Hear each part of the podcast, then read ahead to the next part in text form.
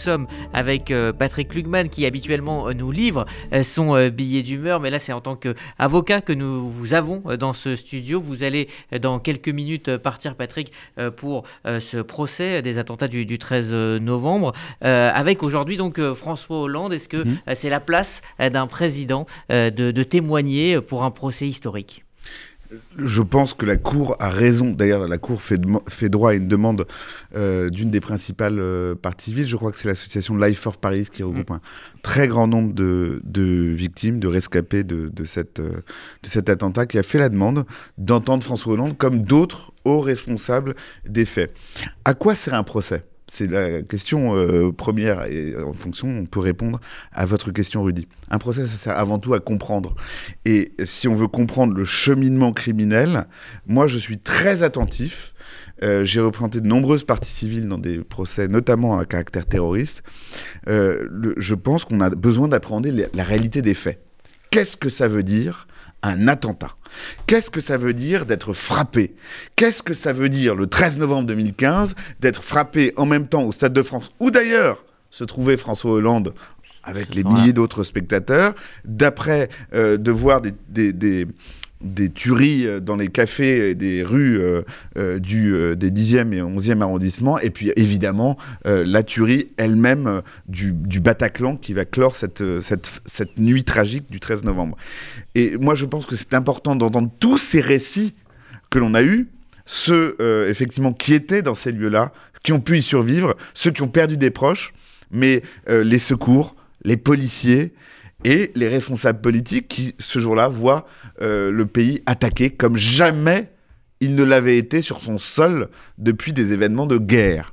Et donc oui, je pense que la présence de François Hollande, moi je pense qu'on peut remercier l'ancien président de venir, n'a pas fait valoir euh, son immunité comme il l'aurait pu, euh, et de donner son éclairage. Qu'est-ce que c'est d'être le chef de l'État d'un pays attaqué euh, d'une manière euh, aussi virulente sur au sein de sa capitale, sur des populations civiles? Comment on réagit? Qu'est-ce que ça veut dire? Ça permet simplement, Rudy, d'appréhender ce que c'est que le crime dans toutes ses dimensions. Patrick Lugman, que dire de ce réquisitoire, donc perpétuité et 18 ans pour Karamacus c'est un réquisitoire euh, important. Je crois que l'avocat général a eu des mots euh, extrêmement euh, complets sur cette affaire, des mots qui avaient manqué peut-être au début, qui avaient manqué lors de d'ailleurs notamment peut-être lors du, de l'instruction de la part du ministère public.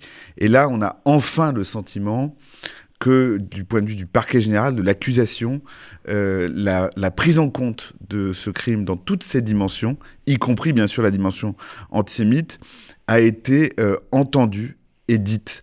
Et au-delà de ce qu'il en sera dans le verdict, je crois que cette parole-là de la part de l'accusation est essentielle. Au procès, l'accusation représente la société. Et l'avocat général, euh, d'ailleurs les retranscriptions de Laurence Goldman sont absolument euh, parfaites de ce point de vue-là, l'avocat général a non seulement dit en quoi ce procès était antisémite, mais en quoi il s'inscrivait dans une tradition, dans une, dans une histoire de l'antisémitisme et de l'antisémitisme judiciaire. Et euh, je crois qu'on répare avec ce réquisitoire des réquisitions qui nous ont manqué et qui nous ont manqué dans beaucoup de procès et qui nous ont même manqué au procès de l'hypercachère, par exemple. Euh, donc, euh, cette parole-là est importante au-delà du verdict. Alors maintenant, euh, Laurence, vous, le disiez, c'est le rituel de la cour d'assises. vous savez, c'est presque théâtral.